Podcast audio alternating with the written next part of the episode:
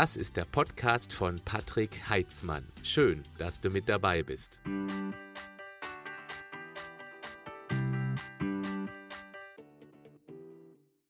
Auf meinem YouTube-Kanal gibt es ein Format, das immer mittwochs gesendet wird, was bei der Community hervorragend ankommt. Es heißt, du fragst, ich antworte. Ich nehme mir eine Frage aus der Community vor und mache da eine sehr ausführliche Antwort dazu. Dieses Format kommt so gut an, dass mein Team und ich uns entschlossen haben, die Audiospur davon auch hier auf meinem Podcast-Kanal zu veröffentlichen. Allerdings mit einer etwas ungewohnten Tonqualität, etwas halliger das musst du einfach akzeptieren und auf der anderen Seite verweise ich auch manchmal in diesen Videos auf eine Grafik, die ich natürlich hier in der Audiospur nicht weiter erklären kann. Das kommt aber relativ selten vor, deswegen ist mein Tipp, höre dir einfach die Audiospur an. Ich bin mir sicher, dass du eins, zwei oder auch sieben Tipps da rausziehen wirst für dich, damit du noch schneller, schlank und gesund wirst und vor allem auch bleibst. Viel Spaß damit. Ha! Ich habe dich bekommen mit diesem Titel Der perfekte Trainingsplan. Gleich vorneweg, und das ist auch schon mehr oder weniger eine Entschuldigung, nein, den gibt es nicht, den perfekten Trainingsplan. Es gibt nur den individuell perfekten Trainingsplan. Und du siehst hier an dieser Tafel, wenn du das Video anguckst und nicht den Podcast dazu hörst, es gibt eine ganze Menge Punkte, die berücksichtigt werden müssen. Ich selbst trainiere schon seit meinem 16. Lebensjahr. Ich habe angefangen davor schon mit Handeltraining zu Hause, bin dann ins Fitnessstudio, bin mit 38 Jahren dann zum CrossFit gekommen und da gleich vorneweg, wenn du einen Trainingsplan suchst für maximale Masse, ja, schau mich an. Ich bin kein Massemonster. Ich habe schon immer während meiner ganzen sportlichen Karriere größeren Wert auf Funktionalität gelegt. Das heißt keine überdimensionierte Masse, ähm, ich habe vielleicht etwas dickere Arme. Ja, das mag sein. Da spielt eine gute Genetik mit Sicherheit eine Rolle. Aber ich verrate dir was. Dafür habe ich verhältnismäßig dünne Waden. Und die habe ich schon trainiert, bis sie regelrecht geblutet haben.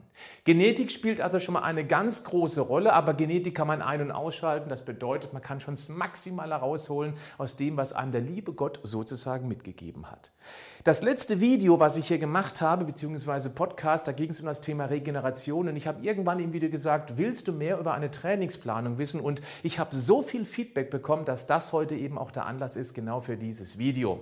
Lass uns mal die einzelnen Punkte durchgehen und beginnen mit dem Hinweis, dass du dir vielleicht einen Notizblock an die Seite legen solltest. Gut, wenn du gerade im Auto unterwegs bist und den Podcast hörst, geht das nicht. Aber für alle, die jetzt irgendwo ruhig sitzen, schnapp dir was zum Schreiben oder mach dir am Computer eine Word-Datei auf auf oder irgendwie andere Texteditoren. Dann kannst du eben dann deine wichtigen Stichpunkte da reinschreiben, um danach zu reflektieren, was für dich jetzt hier Relevantes mit dabei ist. Wir fangen an mal mit dem Trainingsziel. Ja, bevor wir überhaupt eine Trainingsplanung machen, müssen wir wissen, was ist eigentlich der Wunsch? Ist es Muskelaufbau? Ist es Masseaufbau, das heißt, komme ich aus einem ektomorphen Typ zum Stoffwechseltyp, werde ich nachher noch ein bisschen was erklären.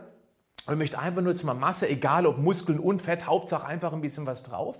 Oder möchte ich einfach irgendwas unterstützend trainieren? Das heißt, ich bin beispielsweise Marathonläufer oder bin Mountainbiker und möchte eben dann vielleicht den Ausgleich im Oberkörperbereich suchen. Oder eben mache ich praktisch meinen Sport um mich zu regenerieren von einer Verletzung beispielsweise, nach einer Operation der Hüfte, des Knies oder was auch immer. Also da muss man schon mal ganz klar differenzieren und das ist auch schon mal ein äh, ein kleiner Forecast. Ich werde auch nachher nochmal hier das Ganze hier wegwischen und werde dann ein Beispiel Standard-Trainingsplan hier präsentieren, nachdem ich auch viele Jahre trainiert habe und auch viele meiner Klienten, ich habe auch mal viele Jahre als Personal Trainer gearbeitet, danach trainiert haben und sehr, sehr tolle Erfolge erzielt haben. Ja, also das schon mal vorneweg. Aber erstmal wissen, was ist mein Ziel? Möchte ich Muskelaufbau? Möchte ich es unterstützen für eine Sportart? Möchte ich regenerieren? Und hier unterscheiden sich schon mal die Trainingspläne ganz gewaltig. Also da kann man nicht sagen, dies oder jenes ist gut, was auch für den anderen gleichzeitig gut ist. Du verstehst hoffentlich, was ich damit meine. Die Frequenz ist ebenfalls wichtig. Wie viel Zeit bleibt mir eigentlich für den Sport? Wie viel möchte ich dafür investieren? Ein junger Mensch könnte theoretisch durchaus auch zweimal am Tag Sport machen. Der könnte morgens laufen gehen und abends ins Fitnessstudio gehen, weil er eben sonst vielleicht nicht ganz so viele private oder berufliche Verpflichtungen hat, wie ein Familienvater von drei Kindern, der Vollzeit arbeitet und dessen Frau eben zu Hause ähm, oder letztendlich auch arbeitet. Also da muss man schon mal ganz klar differenzieren. Ich werde nachher mal zeigen, wie es Sinn machen könnte, dass man, wenn man einen Tag trainiert, was man da machen sollte. Das gleich vorneweg, ein Tag Sport pro Woche. Das dient maximal der Erhaltung, aber da kommt man nicht wirklich weiter. Zwei Tage, das geht schon ganz gut. Da würde ich ein Ganzkörpertraining empfehlen. Und ab einem drei Tage Trainingsprogramm pro Woche empfehle ich ein sogenanntes Split-Programm. Das heißt, man teilt wenn man den Trainingsplan auf das Fitnessstudio bezieht, eben dann die Tage sinnvoll auf in verschiedene Muskelgruppen. Dazu nachher aber auch noch ein bisschen mehr. Also die Frequenz muss bei einer individuellen Planung berücksichtigt werden. Dann natürlich auch die Erfahrung. Da empfehle ich immer, wer ganz frisch mit Krafttraining beginnt in einem Fitnessstudio, da würde ich immer empfehlen, zuerst mal an die Geräte heranzugehen. Warum? Weil freie Gewichte brauchen Übung. Die brauchen ein bisschen Erfahrung, dass sie eben auch dann vernünftig gehoben oder gedrückt werden können. Und wenn man mit freien Gewichten arbeitet, was ganz klar mein Favorit ist, dann braucht man eben ein bisschen Zeit, um auch die Stabilität, vor allem im Chor, also im Rumpfbereich zu haben, um eben dann später auch mal schwere Gewichte zu heben. Bei den Geräten hat man den Vorteil, dass da eine Führung drin ist. Und wenn eine Führung drin ist, kann man schon mal weniger falsch machen. Natürlich kann man was falsch machen, gar keine Frage, aber weniger als bei freien Gewichten.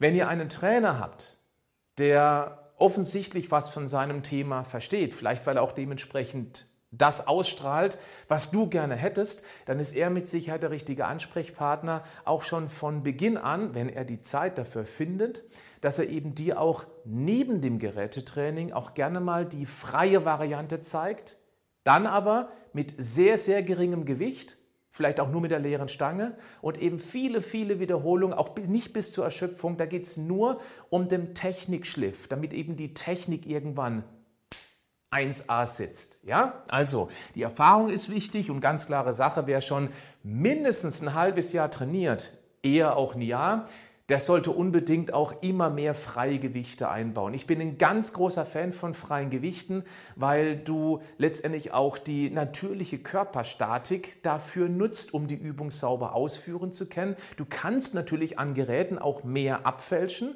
Das ist dann auch weniger gefährlich, weil es eben einen Unterschied macht, ob du Kreuzheben machst oder am Rudergerät dran sitzt, wo du vorne ein Brustpolster hast. Und wenn dann der Rücken mal ein bisschen krummer ist, dann ist es nicht so schlimm, weil eben das Polster einiges an Kraft negiert.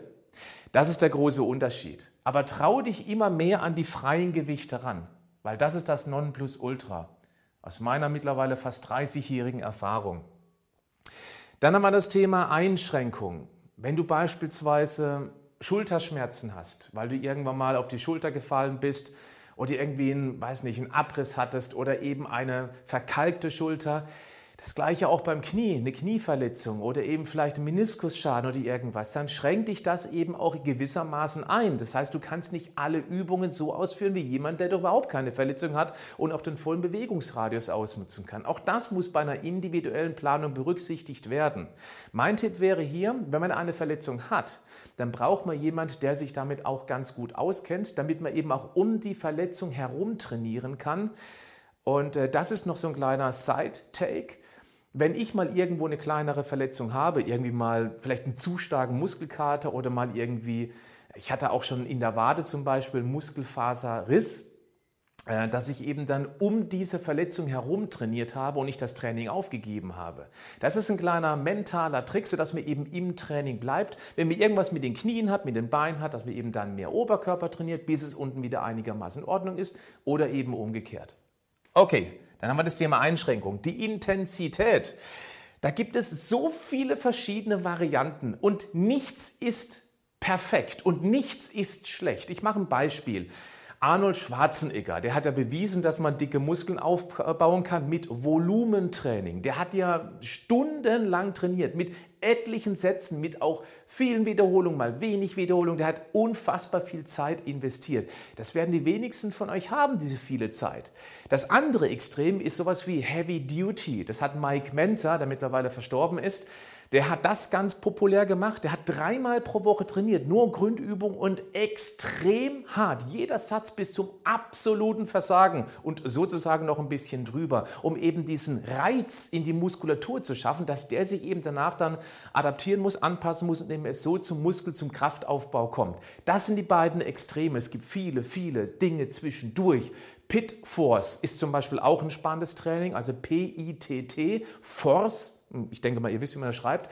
Das ist eben auch eine spannende Sache. Man nimmt ein Gewicht, was du eben, Kniebeuge beispielsweise, was du so zehnmal, zwölfmal maximal heben könntest. Du lässt das Gewicht aber auf der Schulter und holst jetzt nach der zwölften Wiederholung Luft und machst eine 13. Lässt auf der Schulter, bis du eine 14. machst, dann eine 15, eine 16, bis du die 20 durchgezogen hast. So habe ich das früher mal trainiert und das war auch sehr erfolgreich, aber das braucht eine echt verdammt harte ähm, ja, mentale Power, um das eben auch durchzustehen.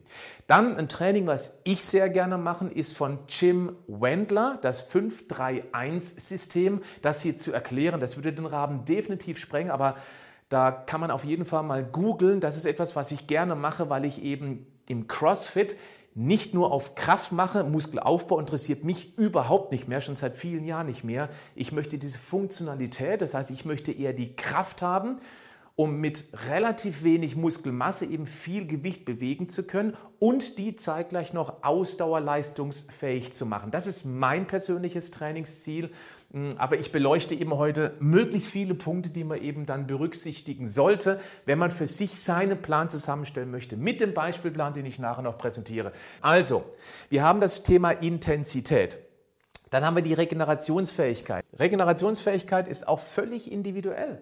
Nochmal das Beispiel mit dem jungen Menschen, der wenig familiäre und vielleicht auch noch äh, berufliche Verpflichtungen hat, weil er vielleicht noch auf die Schule geht. Der hat einfach auch, der kommt nach einem abendlichen harten Training nach Hause und kann sich einfach hinlegen, die Füße hochlegen, kann eine Serie angucken und kann zweimal am Abend essen um sich zu regenerieren. Aber ein Familienvater, wie ich zum Beispiel, ich habe zwei kleine Kinder, wenn ich abends trainiert habe, dann komme ich zum Essen und dann geht das Abendprogramm mit den Kids los. Und eine zehnjährige Tochter, einen fünfjährigen Sohn ins Bett zu bringen, das ist manchmal eine echt große Herausforderung. Da ist nichts mit hinlegen und jetzt lasse ich mal den Abend äh, praktisch die Füße hochgelegt.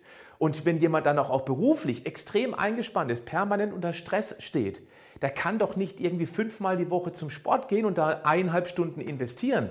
Auch da muss man eben dann aufpassen. Ich würde ihm empfehlen, dass man so lange regeneriert oder eben nur so viel Sport macht, wie es eben auch der Alltag, der stressige Alltag zulässt. Es kann auch mal sein, dass es Phasen gibt, wo man extrem viel berufliche oder private Herausforderungen hat, dann macht man eben nur zweimal pro Woche Training und in einer etwas ruhigeren Zeit macht man eben noch ein drittes, ein Bonustraining dazu oder auch ein viertes Training. Das wäre so die richtige Herangehensweise. Jetzt kommen wir zur Übungsauswahl. Ja, es gibt ja gefühlt eine Million Übungen. Aus meiner Sicht gibt es Übungen, die in jeden Trainingsplan, jetzt mal abgesehen von irgendwelchen Einschränkungen, wie zum Beispiel kaputte Knie, kaputte Schulter, reingehören. Die möchte ich einmal kurz erwähnt haben. Ich habe es auch hingeschrieben. Ich werde es aber vorlesen für den Podcast. Und zwar die, die wichtigste Übung aus meiner Sicht aller Übungen. Das ist nicht die Kniebeuge, sondern es ist das Kreuzheben. Das Kreuzheben ist eine fast Ganzkörperübung, die auch extrem auf die Pumpe geht, weil so viele Muskeln beansprucht werden, dass eben das Herz richtig ordentlich arbeiten muss, um in alle Bereiche des Körpers Sauerstoff, Nährstoffe zu bringen und eben auch das Laktat wieder abzutransportieren. Also richtig ausgeführtes Kreuzheben und Vorsicht, wenn man weniger als sechs Monate trainiert, und ich rede jetzt schon von regelmäßigen sechs Monaten Training, also wenn man drunter ist, dann würde ich Kreuzheben nur mit der Stange machen, um die saubere Technik zu lernen. Und dann würde ich eher sowas wie, also wenn du Gewicht drauf packen möchtest, rudern beispielsweise an der Maschine machen. Da hast du eben, das habe ich vorhin gezeigt, ein Brustpolster und machst praktisch diese Übung hier. Das sieht man jetzt nicht im Podcast, aber ich denke mal, du weißt schon, was mit einer Ruderübung sitzend gemeint ist, mit so einem Brustpolster dran und ziehst das Gewicht eben ganz dicht ran. Nächste Übung ist Kniebeugen. Oder eben als Beginner machst du eher die Beinpresse, weil die Beinpresse, die ist geführt und da kannst du eben auch, naja, das erlaubt ein paar mehr Fehlerchen als eine Kniebeuge. Bitte, und das ist wichtig, verstehe, dass die erste Variante, die freie, immer auf lange Sicht die bessere ist. Aber die maschinengeführten Übungen sind gerade für Beginner durchaus sinnvoller, um sich eine Grundkraft aufzubauen. Gehen wir zur dritten Übung, das ist Bankdrücken, ja, frei natürlich, auch mit Kurzhandeln und ähm, für Beginner eben an der Maschine. Es gibt jetzt die horizontale Presse, da sitzt du drin, oder es gibt auch eben, wo du auf dem Rücken liegst und dann etwas nach oben drückst, aber eben geführt. Vierte Übung, Frontdrücken. Frontdrücken ist noch ein bisschen besser als das Nackendrücken, weil beim Nackendrücken, wo du die Stange aus dem Genick rausdrückst, hast du häufig auch die Gefahr, dass der Kopf zu weit nach vorne geht. Du machst damit einen leichten Rundrücken, wenn du eben oben nicht flexibel genug bist. Wenn du aber Frontdrücken machst, dann hast du diese Problematik überhaupt nicht. Und somit hast du wunderbar die Armrückseite trainiert und natürlich auch die Schulterpartie. Dann haben wir die Klimmzüge. Klimmzüge ist eine der besten Übungen und das ist auch der Grund, warum ich persönlich praktisch nie Bizep trainiere und trotzdem eine relativ ordentliche Keule habe. Ich mache kein Bizep-Training mehr, weil bei Klimmzügen oder auch beim Kreuzheben, beim Rudern ist der Bizep immer mit involviert. Und damit spare ich mir die Zeit für einen Extrasatz Bizep-Training. Trizep mache ich auch nicht, weil ich das beim Bankdrücken und beim Frontdrücken automatisch mit dabei habe. So spare ich mir meine Zeit und investiere auch die mentale Leistung, die körperliche Leistung eher eben in die Grundübungen. Klimmzüge und für Beginner, ihr könnt euch ein Band unten um den Fuß schnallen, so ein Gummiband und oben um die Stange, sodass es praktisch unterstützend wirkt. Oder ihr macht es ganz einfach, ihr nehmt einfach als Beginner den Lattzug, Latissimuszug, also das hier mit der Stange runterziehen. Mein Tipp wäre, zieht es Reverse, also Griff im Untergriff, dass die Handflächen zum Gesicht zeigen und zieht es ganz knapp auf die Brust und lasst dich oben richtig ordentlich raushängen, weil dann sorgt eben der Latissimus auch dafür, dass die Schulter runtergezogen wird. Ich sehe häufig in Studios, wo die Leute mit weit vorgeneigtem Kopf und dann nicht mal bis runter und krumm und schief und das sieht nicht wirklich gut aus. Das mag ein, zwei Jahre gut gehen, aber irgendwann hat man dann möglicherweise einen Haltungsschaden oder eben das Gelenk ist irgendwie ausgenuddelt und da wäre mein Tipp eben dann Reverse-Griff, also Untergriff, Handfläche zum Gesicht und auf die Brust ziehen und dann wirklich richtig raushängen lassen. Nutzt auch den ganzen Bewegungsradius. Das sind jetzt die fünf Übungen. Fünf Übungen aus meiner Sicht reichen aus, um sich ein verdammt gutes Grundgerüst zusammenzubasteln. Das ist auch schon mal bis hierhin so die wichtigsten Punkte, die wir brauchen, um einen Trainingsplan zu gestalten. Nimm diese fünf Übungen als Grundgerüst. Ich mache jetzt noch drei weitere Übungen, die man ergänzend machen kann. Nämlich rumänisches Kreuzheben. Das ist wie das normale Kreuzheben, nur dass du eben die Oberschenkel, das kann ich jetzt hier nicht zeigen, man sieht es nicht, Podcast sowieso nicht, im Video auch nicht, dass man die Oberschenkel komplett durchgedrückt lässt, hält hier die Stange und dann geht man praktisch hier mit kerzengeraden Rücken runter und ähm, richtet praktisch nur im Rücken wieder auf. Man bewegt also nur die Hüfte und damit hast du die Beinrückseite, den Beinbizep maximal involviert in die Übung.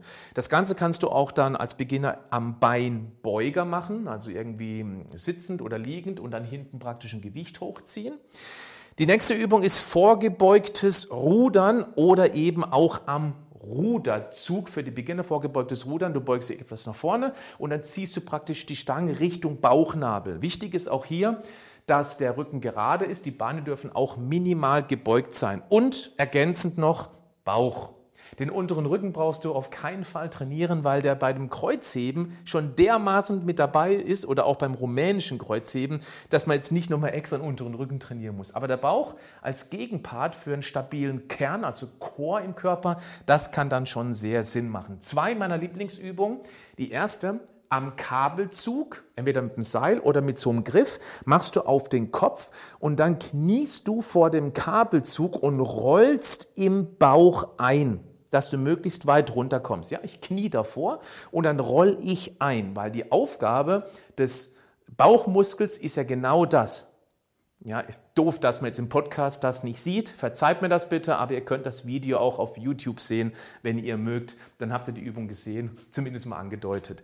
Die nächste Übung ist auch richtig gut und zwar über einem ähm, Gymnastikball oder Petsy-Ball genannt. Du liegst rücklings drauf und versuchst maximal in die Überdehnung zu gehen. Das ist überhaupt nicht schlimm für die Wirbelsäule, weil da kein Gewicht drauf lastet. Also kannst du maximal in die Überstreckung und genau das gleiche. Wir versuchen dann praktisch nur hier die zwei Punkte wieder zusammenzubringen und das genügt. Du musst also nicht ganz nach oben, weil damit aktivierst du einen Hüftbeuger, den brauchst du beim Bauchtraining nicht unbedingt. Also schaust du, dass du praktisch nur diese Bewegung machst. Du kannst gerne noch ein Gewicht hinter das Gesicht klemmen oder die auf die Brust vorne drauflegen, wenn es dir zu leicht wird. Und damit hast du die wichtigsten Übungen überhaupt in dein Training involviert. Wie man das nachher verteilen kann, dazu komme ich noch. Jetzt kommen wir zum Thema Stoffwechseltyp. Es gibt so drei Haupttypen. Der eine ist der Ektomorphe. Das ist der, der einen Stoffwechsel hat wie eine Müllverbrennungsanlage. Also alles, was reinkommt, sofort wieder verheizt. Äh, der hat ganz schwierig Probleme, Masse aufzubauen, wird aber mit dem Körperfettanteil genauso wenig Probleme haben. Das heißt, der muss anders trainieren als der endomorphe Typ. Das ist der, der ähm, ja schon zunimmt, wenn er in der Sauna den Aufguss einatmet, ja, den Himbeerjoghurt-Aufguss und zack hat er gleich wieder zwei Kilo plus. Das ist schon sehr ärgerlich. Dann gibt es noch den mesomorphen Typ, das ist der in der Mitte und der hat so eigentlich die beste Grundvoraussetzung dafür, ein gutes Verhältnis von Fett am Körper zur Muskulatur zu erreichen. Es ist aber relativ, naja, egal, nicht unbedingt, aber alle Typen können eben ein vernünftiges Training sich zusammenstellen. Der ektomorphe Typ, der ist der wichtigste Tipp überhaupt. Möglichst wenig Ausdauertraining. Verheizt eure Energie nicht unnötig auf dem Kardiogerät. Macht doch bitte nicht so einen Blödsinn wie Bizeptraining, Trizeptraining, Waden, Beininnenseite, Po-Übung. Hm, vielleicht nicht mal unbedingt den Bauch, wobei der für die Stabilität eigentlich ganz gut ist. Ektomorphe Typen müssen futtern, futtern, futtern. Die kommen um Shakes aus meiner Sicht nicht herum, weil die brauchen Energie, mehr Energie, als sie vielleicht jetzt essen, wenn sie zunehmen wollen. Und auf der anderen Seite, was das Training betrifft, nur die wichtigsten Grundübungen, wenig Sätze. Erst aufwärmen und dann eins, zwei, maximal drei Sätze mit diesen Übungen, die ich vorhin angedeutet habe, also Kreuzheben, Kniebeugen, Bankdrücken, Frontdrücken, Klimmzüge. Sonst nichts mehr. Das war's. Es reicht. Nicht zu viel verheizen an Energie, aber den Impuls in die Muskulatur setzen und dann die Muskulatur eben mit notwendiger Energie, sprich Eiweiß, versorgen. Beim endomorphen Typ, also der, der sehr, sehr schnell und leicht zunimmt und das Fett irgendwie nicht richtig von den Rippen bekommt, bei dem ist es genau umgekehrt. Der könnte von einem Volumentraining äh, profitieren, dass er eben deutlich mehr Sätze und auch dann Wiederholung macht, dass er eben erst ein Krafttraining macht und dann ein Cardiotraining hinterher oder dass er einen Tagen trennt. Der braucht Volumen, um Kalorien zu verheizen. Und die profitieren auch meistens davon, dass man den Eiweißanteil in der Ernährung hochsetzt, sogar ein bisschen den Fettanteil und die Kohlenhydrate deutlich nach unten schraubt. Das ist zumindest meine Erfahrung mit den endomorphen Typen. Der mesomorphe Typ, also der Mischtyp, der Idealtyp, da muss ich um beides nicht ganz so viele Gedanken machen. Das ist eben je nachdem, was er jetzt gerade für eine Phase macht. Möchte er gerne jetzt ein bisschen Muskeln draufpacken, dann wäre, wäre meine Empfehlung auch eher dann, dass er ein bisschen weniger Übungen macht, das Training eher kürzer gestaltet und sehr intensiv und eben auch mehr Eiweiß betont ist. Und wenn er eben dann Fett runterschrubben möchte, dass er eben dann sogar den Fettanteil unten äh, runtersetzt und den Eiweißanteil eben dann oben lässt und mit den Kohlenhydraten ein bisschen spielt und eben dann das Volumen im Training ein bisschen nach oben schraubt. Dann haben wir mal ganz kurz somit die Stoffwechseltypen angesprochen. Gehen wir mal zu den Satzzahlen, Wiederholungen und Pausen. Auch ein wahnsinnig großes Thema. Ich mache es mal ziemlich einfach. Das, was die meisten, die sich schon ein bisschen mit diesem Thema auseinandergesetzt haben, irgendwo schon mal aufgeschnappt haben. Bei den Satzzahlen gilt ungefähr drei bis fünf Wiederholungen.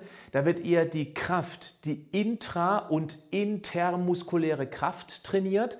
Das ist das, was ich in meinem Training bevorzuge. Dann die Wiederholung, Moment, jetzt war ich gerade bei der Wiederholungszahl, ja, also drei bis fünf dann ungefähr von fünf oder sechs bis zwölf Wiederholungen. Das zahlt mehr auf den Muskelaufbau ein. Manche reden auch mehr über den Time under Tension, also Zeit unter Spannung. Und da sagt man eben, bei einer Zeit von ungefähr, wenn die Übung mit den Wiederholungen irgendwas zwischen 45 und 75, 90 Sekunden dauert, dann ist das mehr Richtung Muskelaufbau. Wobei, da möchte ich noch gerne anmerken, dass die Intensität aus meiner Erfahrung wesentlich wichtiger ist. Es macht keinen Sinn, wenn du ein leichtes Gewicht nimmst und eben dann eine 12 Wiederholung machst und dann ablegst, aber noch locker hättest drei geschafft bis du nichts mehr gekonnt hättest. Dann bringt die Time under Tension auch ziemlich wenig. Aber als Orientierung dient das allemal. Sechs bis zwölf Wiederholungen, das zahlt mehr auf den Muskelaufbau ein. Dann die Pausen, achso, Moment, ich mache das noch vollständig, dann eben so ab 12, eher so ab 15 aufwärts, das ist eben dann mehr Muskelausdauer. Die Pausen richten sich eben entsprechend auch nach der Intensität und nach den Wiederholungszahlen. Wenn du mehr Kraft trainieren möchtest, dann sollten die Pausen zwischen den großen Muskelgruppen, also wenn du zum Beispiel hier Kreuzheben und Kniebeugen trainierst, dann sollte die Pause Richtung drei, eher sogar fünf Minuten gehen, damit der Muskel sich wieder maximal mit ATP vollladen kann, damit du den nächsten Satz wieder mit hoher Intensität bis an die Leistungsgrenze im niedrigen Wiederholungszahlenbereich auskosten kannst. Beim Muskelaufbau, da geht es eher um, dass, der Muskel, dass der Muskel richtig ordentlich gereizt wird, damit er eben mit Adaption reagiert. Und deswegen sind die Pausen da irgendwo zwischen, je nach Muskelgruppe, einer Minute absolut minimal bis hoch eben zu zweieinhalb, manchmal auch drei Minuten. Weil wenn du Kniebeugen machst, mit zehn Wiederholungen beispielsweise, dann kannst du schon mal drei Minuten brauchen. Das ist, dass du eben dann wieder einen neuen Satz mit guter Koordination ausführen kannst. Wenn du Muskelausdauer machst, dann kannst du theoretisch sogar ähm, die Übungen direkt abwechseln, weil da geht es ja darum, den Muskel permanent zu belasten, auszupowern aber eben nicht bis in die absoluten Extremen zu arbeiten. Da geht es mehr um diese Durchblutung. Also da ist die Pause eben dann maximal eine Minute und dann sollte eben schon der nächste Satz erfolgen. Die Satzzahl, das ist auch was sehr Individuelles. Das hängt letztendlich auch davon ab, ähm, ob du, was für ein Stoffwechseltyp du bist. Ein Ektomorpher, ein sehr schlanker Mensch, das sollte eher wenige Satzzahlen machen. Ein Endomorpher eher viele Satzzahlen, um einfach Volumen zu schaffen, um damit eben auch deutlich mehr Kalorien zu verbrennen. Grundsätzlich ist meine Empfehlung, so für den Durchschnittstyp, drei Arbeitssätze reichen gewöhnlich aus. Wichtig ist, und das ist jetzt wirklich der wichtigste Punkt aus meiner Sicht überhaupt, der erste Satz das sollte so absolviert werden, dass man keine weitere saubere Wiederholung mehr schafft. Kniebeugen, du schaffst vielleicht zehn Wiederholungen, die elfte quetschst du noch irgendwie raus. Du wüsstest, aus der zwölften würdest du unten nicht mehr rauskommen. Dann ist nach der elften erst Schluss. Im zweiten Satz, auch wenn du dann deine drei Minuten Pause zwischendrin hast, wird der Muskel nicht mehr die volle Leistung bringen können, dann schaffst du vielleicht statt elf Wiederholungen wie im ersten Satz vielleicht nur noch neun oder auch zehn oder acht. Im dritten Satz schaffst du vielleicht sogar nur noch sieben. Dann hast du also elf, neun und sieben Wiederholungen. Und das notierst du in deinen Trainingsplan, aber zum Trainingsplan komme ich gleich nochmal gesondert. Weil dann weißt du, du hast in allen drei Sätzen den Muskel so dermaßen ausgereizt, dass es ein Signal für unseren Organismus ist, hey Kollege, bis zum nächsten Training musst du mir einfach mehr Reserven schaffen, damit ich eben dann mehr schaffe als das, was ich jetzt geschafft habe, weil ich war ja gerade an der Leistungsgrenze angekommen. Sprechen wir noch mal ganz kurz über das Thema Aufwärmen und Cooldown. Ich bin ein totaler Aufwärmbanause. Ich kann es nicht anders sagen. Ich glaube, ich habe mich noch nie länger als ja, fünf Minuten, ist auch schon wieder zehn oder 15 Jahre her. Also ich wärme mich auf dem Rudergerät oder auf einem Airbike, das ist so, wo du mit den Händen machst und mit den Füßen, da wärme ich mich genau maximal drei Minuten auf, manchmal auch nur eineinhalb Minuten. Das heißt, ich fange langsam an und versuche dann ein bisschen Gas zu geben, dass ich so minimal anschwitze. Mir reicht das. Ich habe deswegen bisher noch keinerlei weiß nicht, ähm, Trainingseinschränkungen erlebt oder auch eine höhere Verletzungsanfälligkeit, aber das ist meine Individualität. Und ich sage das deshalb, weil ich weiß, dass viele Fitnesstrainer ihren Klienten einen Aufwärmplan erstmal hinstellen, wo die erstmal 15 oder auch 20, manchmal 30 Minuten auf einem Fahrrad sich warm fahren sollen. Mein Gott, so lang dauert mein Training, wenn ich mal mein Training kurz gestalte. Mir wäre das wesentlich zu aufwendig, aber das ist eben auch wieder eine ganz individuelle Entscheidung. Ich sage, zwischen fünf und zehn Minuten ist super, da kann man nichts falsch machen und dann von Minute zu Minute eine ganz langsame Belastungssteigerung auf dem Aufwärmgerät, was du eben machst. Danach kommt noch ein bisschen übungsspezifisches, dynamisches Stretching. Ich mache ein Beispiel. Brusttraining dann ähm, mache ich beispielsweise sowas hier. Ja, sieht man jetzt im Podcast nicht, ich nehme meine Arme und anstatt die Arme einfach irgendwie auf einer Stelle zu halten und die irgendwo gegen einen Gegenstand zu drücken, bewege ich die langsam einfach, also mit ganz vorsichtigem Schwung nach hinten in die maximale Gelenksposition rein. Ja, oder macht dann praktisch sowas hier, einfach um die Gelenke so ein bisschen Mobilität reinzubringen. Ich würde vorher dynamisch machen, nicht statisch, weil statisch nimmt ja ein bisschen Zug von der Muskulatur. Das ist zumindest meine Erfahrung. Das statische Dehnen, das würde ich eher an den Nicht-Trainingstagen machen, auch nicht direkt nach dem Training. Über das Dehnen könnte man auch lange diskutieren. Da gibt es auch völlig verschiedene Ansichten und ich sage, keine ist komplett richtig und keine ist komplett falsch. Das ist meine Erfahrung mit dem Thema. Cool Down, ja, da waren wir jetzt gerade. Ach so, genau, beim Aufwärmen, auch noch ganz wichtig. Wenn ich dann zu meiner Übung komme, die ich jetzt machen möchte, ich bleibe jetzt einfach wieder mal beim Kreuzheben. Kreuzheben verwenden wir gewöhnlich, wenn wir einigermaßen im Training sind, auch mehr Gewicht. Also brauche ich vorher mehr individuelle Aufwärmsätze. Ich mache folgendes. Erstmal mache ich mit der leeren Stange, da mache ich so 10, 12, 15 Wiederholungen. Dann packe ich Gewicht drauf, was ungefähr so 20, 30 Prozent von meinem späteren Arbeitsgewicht bedeutet und mache damit eben nochmal 10 Wiederholungen. Und die Pausen sind relativ kurz, 30 Sekunden, eine Minute, maximal eineinhalb Minuten. Dann mache ich nochmal einen Satz mit ungefähr 60 Prozent, 50, 60 Prozent meines Arbeitsgewichtes. Und dann mache ich nochmal, und da mache ich ungefähr sechs, sieben Wiederholungen und dann gehe ich auf 70, 80 Prozent des Arbeitsgewichtes und mache eben nochmal so drei Wiederholungen. Und erst dann nehme ich eben meine 100 Prozent und gebe da richtig Vollgas. In dem Fall waren das mit der leeren Stange vier Aufwärmsätze. Wenn ich aber doch Bizep-Training machen möchte, dann reicht gewöhnlich auch ein Aufwärmsatz, weil das Gewicht beim Bizep eben auch dann relativ moderat ist im Vergleich zum Kniebeugen oder eben zum Kreuzheben. Du verstehst, was ich damit sagen möchte? Das hoffe ich zumindest. Also, individuell aufwärmen vor der Übung. Wenn ich mich einmal am Anfang aufgewärmt habe beim Kreuzheben, bräuchte ich auch bei den Klimmzügen danach. Da bräuchte ich dann keinen Aufwärmsatz mehr, weil allein das Gewicht zu halten, wir die Arme so beanspruchen, so aufwärmen, dass du an den Klimmzügen jetzt nicht nochmal einen speziellen Aufwärmsatz brauchst.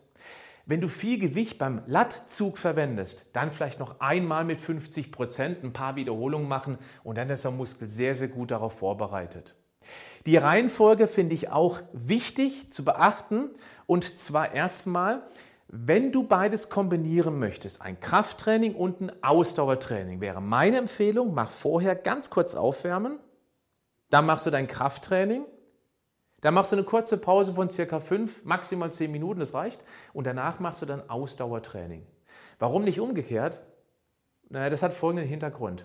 Wenn du Krafttraining machst, dann brauchst du unbedingt möglichst volle ATP-Speicher. Dann brauchst du auch ein bisschen gut gefüllte Kohlenhydratspeicher, damit du eben dann in deinem Krafttraining richtig Vollgas geben kannst, also maximale Intensität ermöglichen kannst. Stell dir mal vor, du würdest vorher eine Dreiviertelstunde Laufbahn, Rudern, Radfahren, Crosser oder draußen joggen gehen und dann Krafttraining machen. Hey, das geht auch, gar keine Frage. Aber du würdest eben dann davor eher die Kohlenhydratspeicher leer schruppen, also leer machen, leer trainieren, um dann mit relativ leeren Kohlenhydratspeicher intensives Krafttraining zu verlangen. Und da wird es eben ganz schwierig. Deswegen würde ich immer erst Krafttraining machen. Das entleert eben auch die Kohlenhydratspeicher ein bisschen. Dann machst du eine kurze Pause, damit das Laktat abtransportiert werden kann. Und danach machst du eben dann deine 20, 30, 40 Minuten oder wie du eben magst, Cardio-Training. Weil dann trainierst du auch Cardio auf relativ leere Kohlenhydratspeicher und kommst somit eben auch eher in deinen Fettstoffwechselmodus rein. Wenn du es umgekehrt machst, dann wird das ganz schwierig. Und deswegen wäre das eine Möglichkeit. Die beste Möglichkeit wäre allerdings, wenn du das sogar, wenn du die Zeit hast, an den Tagen trennen würdest. Dann würde ich empfehlen, du gehst morgens vor der Arbeit, vor der Schule oder was auch immer du machst, laufen oder machst ein Cardiotraining, irgendwelches, auf leere Energiespeicher, weil dann der Körper nach der langen Nachtruhe, mit, wo er eben auch natürlich Energie verbraucht hat für die Körperwärmeproduktion, Wenn du auf leere Speicher jetzt laufen gehst oder Cardiotraining machst, dann muss er wesentlich tiefer und schneller in den Fettstoffwechsel rein, weil ihm die Kohlenhydrate morgens vorm Frühstück fehlen. Damit hast du einen höheren Fettstoffwechsel, damit hast du ihn aktiviert. Wenn du jetzt noch nach dem Training eiweißbetont isst und nochmal auf die Kohlenhydrate weitestgehend verzichtest, dann ist der Körper auch danach dann wieder gezwungen, weiter im Fettstoffwechsel zu arbeiten. Dann am anderen Tag machst du abends dein Krafttraining. Warum? Weil du übertags ganz normal isst. Du kannst Kohlenhydrate essen, du hast volle Speicher, kommst ins Krafttraining mit vollen Energiespeicher, kannst richtig intensiv trainieren, was den notwendigen Muskelreiz setzt. Und somit kommt sich eben der Fettstoffwechsel und das intensive Krafttraining letztendlich nicht in die Quere. Wenn du es trennen kannst, wäre das die beste Möglichkeit. An einem Tag morgens laufen, am anderen Tag abends Krafttraining machen. Das wäre der Idealzustand. Ansonsten machst du erst Kraft, dann Cardiotraining. Jetzt haben wir die, bei der Reihenfolge möchte ich noch etwas erwähnen, und zwar, ähm, wenn es um den Übungsaufbau im Trainingsplan geht. Das bedeutet, ich würde immer die sogenannten komplexen Übungen, die über mehrere Gelenke laufen, wie eben Kreuzheben, Bankdrücken, Kniebeugen, Frontdrücken, also all die, wo du auch relativ viel Gewicht verwendest, würde ich immer am Anfang des Trainings hinstellen, nachdem du dich aufgewärmt hast. Weil hier hast du noch die volle mentale Power und auch die Konzentration, die Leistungsfähigkeit, die volleren Energiespeicher, um die Übung sauber und kontrolliert ausführen zu können. Ich weiß, es gibt andere Techniken, wie die Technik der Vorermüdung, wenn du zum Beispiel eben ähm, deine Arme besonders trainieren möchtest, dann machst du eben erst die Arme und machst danach Kreuzheben. Finde ich selber nicht so wirklich sinnvoll. Ich würde mich eher auf, darauf konzentrieren, erst die sogenannten Grundübungen zu machen, die ich vorhin ja schon äh, vorgestellt habe, und eventuell, wenn du noch Lust und Zeit hast, danach eben dann eher die Isolationsübungen nehmen, wie Bizep Curls, wie Trizep drücken, wie Seitheben beispielsweise und solche Geschichten. Ich denke mal, damit haben wir das Wichtigste zur Reihenfolge gesagt. Machen wir weiter mit der Trainingsplanung, mit den Trainingsplan-Notizen. Ich habe viele, viele Jahre immer so einen Kalender gehabt und habe dann immer reingeschrieben, ich habe mir kürzt überlegt für die Übungen, damit ich es nicht jedes Mal ausschreiben muss. Kniebeugen habe ich mit KB abgekürzt, Kreuzheben mit KH, Frontdrücken mit FD, Bankdrücken mit BD. Ich habe mir einfach so meine Kürzel überlegt, habe das dann reingeschrieben. Die Aufwärmsätze habe ich dann irgendwann gar nicht mehr aufgeschrieben, weil die immer ziemlich gleich waren. Und dann habe ich eben die, ähm, die Wiederholungszahl, die erreichte, mit welchem Gewicht bei der jeweiligen Übung für diese drei Sätze aufgeschrieben. Ich habe vorhin das Beispiel gebraucht mit 11, 9 und 7. Und jetzt im nächsten Training, meistens war das genau eine Woche später, habe ich dann das Ziel verfolgt, dass ich jetzt mehr Wiederholung schaffen möchte wo ich 11, 9, 7 hatte und das klar im Plan gesehen habe, habe ich dann versucht, zumindest im ersten Satz 12 oder 13 zu schaffen. Im zweiten vielleicht auch dann statt 9, 10, vielleicht sogar 11. Im dritten ging es mal nicht mal dann nicht mehr, weil ich eben schon so viel gepowert habe, dann waren es vielleicht ebenfalls 7 oder vielleicht 8. Wenn ich Muskelaufbau trainiere, dann weiß ich 6 bis 12 Wiederholungen irgendwo dazwischen drin.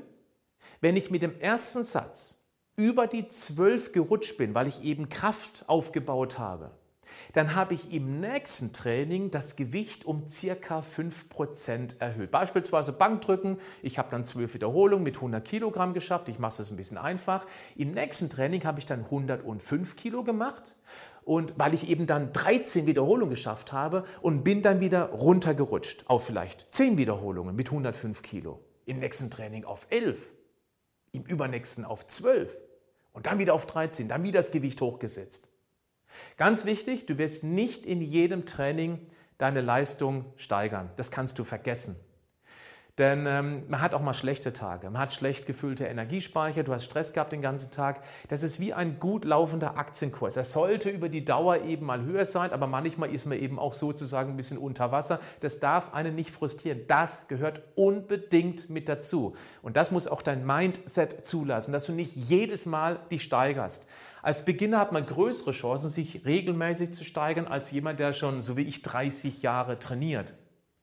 Da ich mittlerweile CrossFit mache, was mir besonders daran gefällt, ist eben, weil wir eine unfassbar große Variabilität haben. Das ist gut für mein Mindset. Ich kann mich immer wieder zu neuen Dingen motivieren. Kein Training ist wirklich gleich wie das andere. Und deswegen habe ich auch eine solche Trainingsplanung nicht mehr. Trotzdem schreibe ich es auf, weil ich vielleicht ein Training mal irgendwann in einem halben Jahr wiederhole, um zu schauen, bin ich noch so gut wie damals? Ich werde ja auch älter. Oder bin ich sogar noch ein bisschen besser geworden? Bisher ging es ganz gut.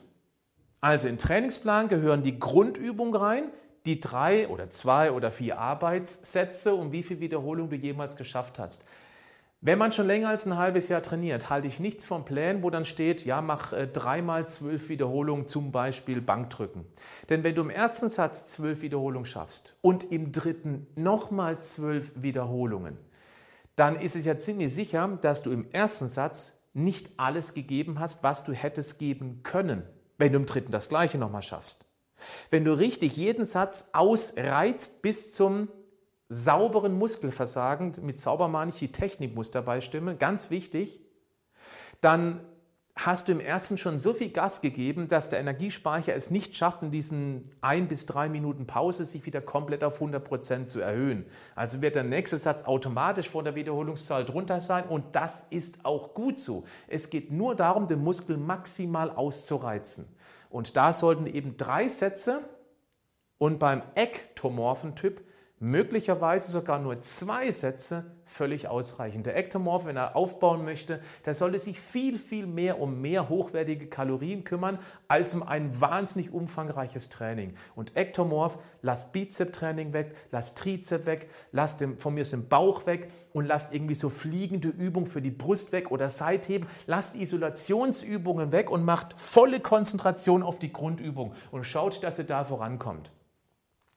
Also der Trainingsplan soll einem helfen, das Gefühl zu bekommen, ob ich mit meinem Training vorankomme. Und wenn man jetzt dieses ganze Video zusammenfasst, der Trainingsplan hilft euch, wenn ihr diese Punkte individuell auf euer Leben berücksichtigt, dieser Trainingsplan hilft euch sehr schnell ein Gefühl zu bekommen, ob ihr langsam vorankommt, ob ihr in das Prinzip der Superkompensation reinkommt. Weil Ihr könnt an so vielen Variablen hier schrauben, dass ihr immer wieder mal ein bisschen was anpassen könnt. Und ein Trainingsplan gibt euch die Richtung vor. Weil wenn es konstant gleich bleibt, eure Leistung, dann müsst ihr irgendwo an irgendeinem von diesen vielen schon eben besprochenen Punkten ein klein bisschen drehen, um zu gucken, ob es weitergeht. Das braucht Geduld, das braucht einen Weitblick in die Zukunft. Wer ganz schnell ganz viel Masse aufbauen möchte, der wird auch ganz schnell aufhören mit dem Training weil ihm das einfach zu langsam geht. Er sagt, irgendwie hat nichts gebracht, ich bin nicht der Typ dafür. Falsch. Ihr hattet dann eher zu wenig Geduld. Geduld braucht man bei diesem Sport, definitiv. Und eben die, den Blick in die Zukunft. Dann haben wir die Periodisierung. Das bedeutet, das kann man auch gut mit dem Trainingsplan verbinden, wenn ihr merkt, er kommt irgendwann in eurem ähm, Muskelaufbau Training nicht mehr voran, es tut sich nichts mehr bei den Wiederholungen, ihr hängt irgendwo fest, dann könnt ihr mal für ein paar Wochen lang die Wiederholungszahl und die Gewichte und auch die Satzzahlen verändern. Ihr macht dann zum Beispiel eben eine Krafteinheit über mindestens vier, eher sechs, manchmal acht Wochen. Das heißt, ihr nehmt dann viel Gewicht bei der gleichen Übung und macht deutlich weniger Wiederholungen, so wie eben vorhin besprochen bei dem Thema hier Satzzahl, Wiederholungen und Pausen dazwischen um eben die intra- und intermuskuläre Koordination dann zu trainieren. Das hat dann weniger was mit Masseaufbau zu tun, aber das hilft euch nachher wieder, wenn ihr zurückkommt zum Masseaufbau, dass ihr eben dann ein paar Prozent mehr Gewicht bewältigen könnt, dann mit der gleichen Wiederholungszahl wie vor diesem Kraftzyklus und das bringt euch eben auf lange Sicht wieder voran. Das Ganze eben auch ähm, natürlich nicht nur in die Kraftrichtung, auch in die Muskelausdauerrichtung, in die sogenannte Kapillarisierung.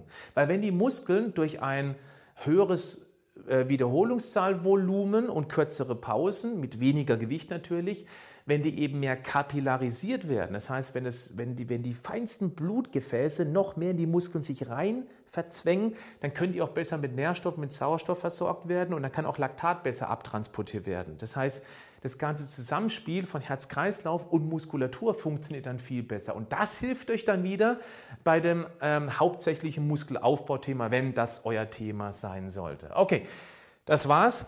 Und du siehst an so vielen Punkten hier, wahrscheinlich habt ihr jetzt gerade echt einen ganz dicken Kopf und es würde schon reichen, wenn ihr aus diesen ganzen Sachen, die ich gerade eben hier runtergerattert habe, wenn euch eins, zwei Ideen da, ähm, wenn ihr die mitnehmt und sagt, boah, das habe ich so nicht gesehen, das könnte ich mal probieren, dann hätte es sich doch gelohnt, dieses jetzt doch überschaubare Video anzuschauen. Ja, von wegen, es sind schon fast 45 Minuten. Da möchte ich jetzt am Schluss noch als kleinen Bonus noch ein paar wichtigste Punkte zum Thema Ernährung hier preisgeben. Äh, wenn man nämlich Training macht im Fitnessstudio oder was weiß ich für ein Training, es muss nicht ein Studio sein, dann muss man eines wissen, eine gute Figur wird hauptsächlich in der Küche gemacht und nicht zwangsläufig an Gewichten bzw. in Turnschuhen und Sportklamotten. Meine Erfahrung zeigt, dass Ernährung grob zwei Drittel Erfolg ausmacht. Ein Drittel Training, wenn man die zwei Punkte mal gegeneinander spielt. Das heißt, die Ernährung ist wichtiger als das ganze Training. Es macht keinen Sinn, zu trainieren wie ein Weltmeister und eben den ganzen Tag nur Burger zu futtern. Ja, das mag eine Zeit lang gut gehen, gar keine Frage. Aber irgendwann kommt die Rechnung und die kommt. Das sagt euch ein fast 46-Jähriger, der sich ziemlich intensiv mit diesem Thema auseinandergesetzt hat. Ihr braucht die magischen 47. Wenn euch das Thema interessiert, was es bedeutet, wenn ihr es noch nicht wisst, ich verlinke jetzt nochmal hier, hier oben ein Video, einen kostenlosen Vortrag. Da ist nicht in YouTube. Schaut euch bitte den mal an, auf was es da wirklich ankommt. Ich verlinke es auch in die Show Notes des Podcasts und eben in die Beschreibung des Videos. Okay? Das schaut euch bitte mal an. Dann wisst ihr, worum es wirklich geht beim Thema Ernährung. Aber ein paar Eckpunkte, clean, klar. Möglichst wenig bearbeitet. Es gibt eine ganz einfache Regel. 80 Prozent von dem Zeug, was im Einkaufswagen liegt, sollten Produkte sein, die eine möglichst kurze Zutatenliste haben. Also maximal fünf verschiedene Zutaten auf der Zutatenliste. Am besten gar keine. Und dann zu Hause eben lernen, das Ganze sinnvoll zu kombinieren. 80 Prozent davon, 20 Prozent ist Spaß, oder auch mal ein Eiweißshake, wenn du einen Eiweißshake umdrehst, da sind ja auch Haufen Sachen drin, weil die ganzen Vitamine, Mineralien extra aufgelistet sind. Das ist noch lange nicht schlechter, weil es eben eine längere Zutatenliste hat. Da, hat, da bestätigt die Ausnahme auch die Regel, okay? Also ein Eiweißshake bin ich ein großer Fan von und ähm, wer mich länger verfolgt, ihr wisst, ich habe einen eigenen Eiweißshake entwickelt, weil ich für mich persönlich und auch meine Familie das Beste überhaupt haben wollte. Also wenn ihr davon profitieren wollt, schaut mal in die Show Notes, in die Beschreibung des Videos, da findet ihr den Link zu meinen Produkten und da könnt ihr mal gucken, ob ob euch das zusagt. Möglichst clean essen. Eiweiß betont. Da gibt es eine einfache Regel. 2 Gramm Eiweiß pro Kilogramm Körpergewicht. Auch da kann man lange darüber diskutieren, ob 1,5 reicht, ob 2,3 besser wäre. Leute, das ist totaler Quatsch. 2 Gramm ist eine ganz einfache Orientierung, die sich wirklich bewährt hat. Und so kann man es sich einfach machen. Wenn man es ein bisschen genauer, ein bisschen komplexer auch haben möchte, dann nimmt man 2,5 Gramm Eiweiß pro Kilogramm, jetzt hinhören, fettfreie Körpermasse. Dazu braucht man eine Bioimpedanzwaage oder jemanden, der Fettkalipermessung machen kann, um den Körperfettanteil zu bestimmen. Dann zieht man vom Gewicht den Körperfettanteil ab dann hat man eben seine fettfreie Masse und das Gewicht nehmt ihr eben mal 2,5. Das wäre noch ein bisschen genauer, weil die 2 Gramm pro Kilogramm Körpergewicht gilt ja in dem Fall für den ektomorphen Typ, der praktisch kein Körperfett hat und für den endomorphen, der vielleicht 30 Prozent, 35 Prozent Körperfett hat. Deswegen ist 2 Gramm eine gute Orientierung, da kann man nichts falsch machen, da ist man auf jeden Fall auf dem richtigen Weg unterwegs und darum wickelt man eben dann die anderen Nährwerte, wie zum Beispiel gutes, hochwertiges Fett, Kohlenhydrate, auch da Ektomorph, Endomorph, wieder große Unterschiede. Ein Endomorpher sollte eher weniger essen, weil er genügend Energie hat, die er gespeichert hat und die verwenden soll. Ein Ektomorpher, der braucht Kohlenhydrate, weil er eben diesen extrem schnellen Stoffwechsel hat. Der braucht die Energie, um eben die Grundübung ausführen zu können. Aber Eiweiß ist die Grundlage. Erst darauf achten und dann kommen die anderen Dinge. Dann das Thema Getränke. Ich habe es hier mal mit Wasser dran geschrieben, es kann auch ungesüßter Tee sein. Aber wer regelmäßig Softgetränke trinkt, auch die Light-Version, bitte habt einfach mal diese Metapher im Kopf. Ihr schüttet das Zeug in den Körper rein und der muss irgendwas damit anfangen. Es kommt immer gleichfarbig raus als Wasser. Irgendwo bleibt das Zeug, was drin ist, im Körper drin. Und Zucker ist bestimmt nicht das, was der Körper in größeren Mengen auf lange Dauer braucht. Junge Menschen kommen mit Zucker wesentlich besser klar das denken sie zumindest. Aber wer das Video gesehen hat zu dem magischen 47, wird schnell verstehen, dass der Zucker an sich nicht das Problem ist, sondern das, was nicht in den Körper kommt, wenn man zu viel Zucker nimmt. Hört sich kryptisch an, guckt euch den Workshop an. Also Wasser, möglichst eben energielose Flüssigkeit. Dann haben wir noch hier unten die Bilanz. Auch klare Sache. Ich bin überhaupt kein Fan von Kalorienzählen. Aber natürlich hat es eine gewisse Relevanz. Ein Ektomorpher muss eben mehr Kalorien essen, weil er eben einen schnelleren Stoffwechsel hat. Ein Endomorpher-Typ, der muss eben drauf schauen, dass er irgendwo ein Defizit schafft. Das heißt, man sollte es grob irgendwo im Auge haben. Ähm, ich sage das, weil ich hatte mal einen Fall, da stand ein junger Mann vor mir, der hatte, war wirklich ektomorph, also offensichtlich und fragt halt, ich will unbedingt Muskeln aufbauen, welche Übung soll ich machen? Ich gefragt, okay, lass mal die Übung weg. Ähm, was isst du denn? Ja, ich esse einmal am Tag. Ja, Leute, mit einmal am Tag ähm, wird ein ektomorpher Typ ganz bestimmt nicht aufbauen. Also zumindest nicht so, wie er aufbauen könnte. Der muss eben dann seine vier, fünf, vielleicht sogar sechs Mahlzeiten essen. Können ja gern drei Shakes dabei sein, weil flüssig ist wahrscheinlich ein bisschen einfacher zwischendurch, als eben den ganzen Tag als Dauerkauer durch die Landschaft zu laufen. Also muss man die Bilanz berücksichtigen. Bitte fragt mich nicht, wie viel Kalorien ihr jetzt für euch ähm, nehmen müsst. Ich halte von diesem Kalorienzählen nichts. Dazu habe ich auch bei YouTube mal ein sehr umfangreiches Video gemacht, von was für Dingen das alles ab hängt. Ich würde euch empfehlen, macht einen Trainingsplan, das ist die Kernaussage von diesem Video und schaut, dass ihr in ganz kleinen Schritten vorankommt. Wenn ihr nicht vorankommt, dann schraubt hier an einigen Schräubchen, insbesondere beim Thema Ernährung. Wenn ihr nicht vorankommt, Prüft mal, ob ihr diese 2 Gramm Eiweiß pro Kilogramm Körpergewicht schafft, beziehungsweise ob ihr eben dann äh, vielleicht ein bisschen mehr ist oder weniger ist, je nachdem, was für ein Trainingsziel ihr verfolgt. Und dann kriegt ihr schnell ein Gefühl durch den Trainingsplan, ob es sich in die richtige Richtung entwickelt. Gut, meine Lieben, das war's. Ich, äh, ach so, nee, ha, nein, stopp, es war es eben nicht. Ich habe am Anfang angekündigt, dass ich ja nochmal einen Beispielplan hier notieren möchte. Jetzt muss ich mal gucken, ob ich das schnell wegbekomme. So, im Podcast kann es jetzt mal ungefähr eine halbe Minute vorspulen, bis ich die Tafel hier sauber gewischt habe. Aber ich glaube, mit dem Podcast wird man jetzt auch nicht weiterkommen, weil ich jetzt hier was an die Tafel dran schreiben möchte. Vor euch ist hier Schluss. Ihr könnt ja das Video hier ab ungefähr Minute 45 nochmal angucken. Also, bleibt gesund, aber macht auch was dafür. Tschüss.